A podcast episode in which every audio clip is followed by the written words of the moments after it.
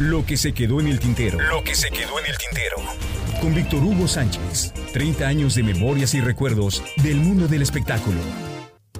Era 1990 cuando anunciaron la visita de Frank Sinatra a México. El Diamond Jubilee World Tour para celebrar los 75 años de vida del cantante. Palacio de los Deportes no parecía ser el lugar ideal, pero era el que habían elegido. Acompañado de Eddie Gourmet y Steve Lawrence, la voz se presentaría por segunda vez en nuestro país. La primera, en los 50 años, yo no había ni nacido. Y debo confesar, salte de alegría. Casi lloré de emoción, de dicha, en serio.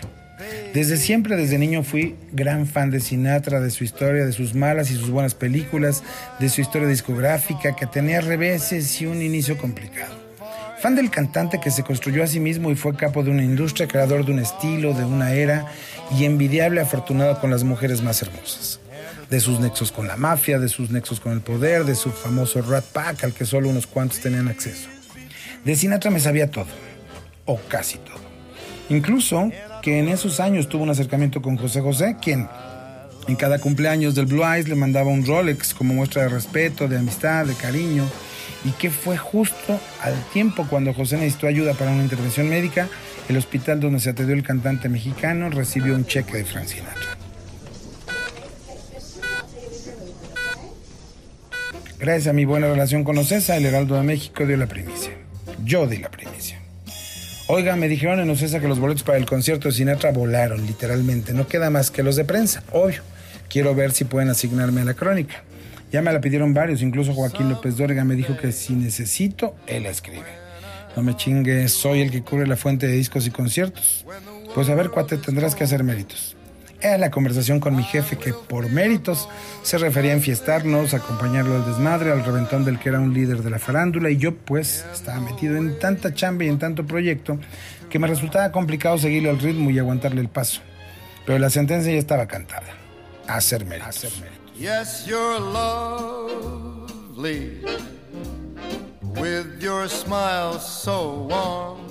Meses antes y tres, cuatro noches a la semana, pura fiesta, puro reventón, ir de un lado a otro, cubrir las notas sin chistar, me tragué mi orgullo y me gané al fin el derecho de cubrir el concierto de Sinatra en México. Era un sábado, recuerdo. Aún no me daban la acreditación ni los gafetes de prensa. Escribía mis notas a la velocidad de la luz para estar libre a las 5 de la tarde, ir por mi novia de aquellos años y nada, abandonarme al placer de Strangers in the Night.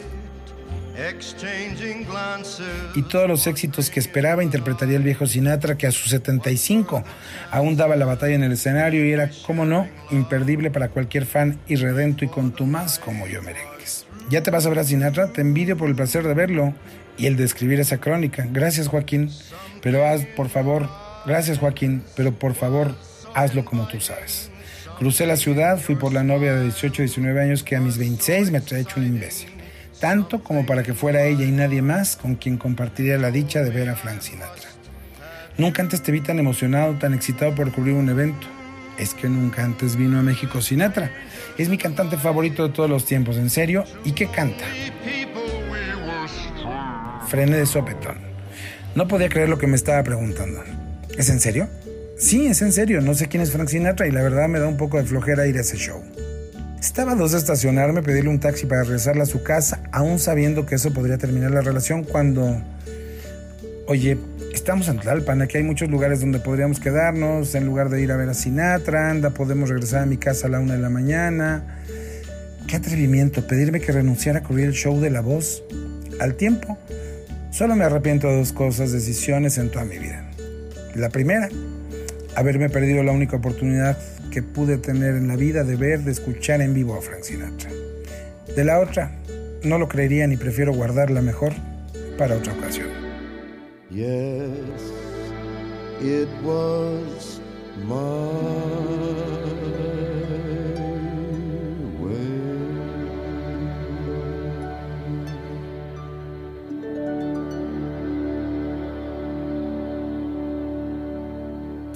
Lo que se quedó en el tintero. Lo que se quedó en el tintero.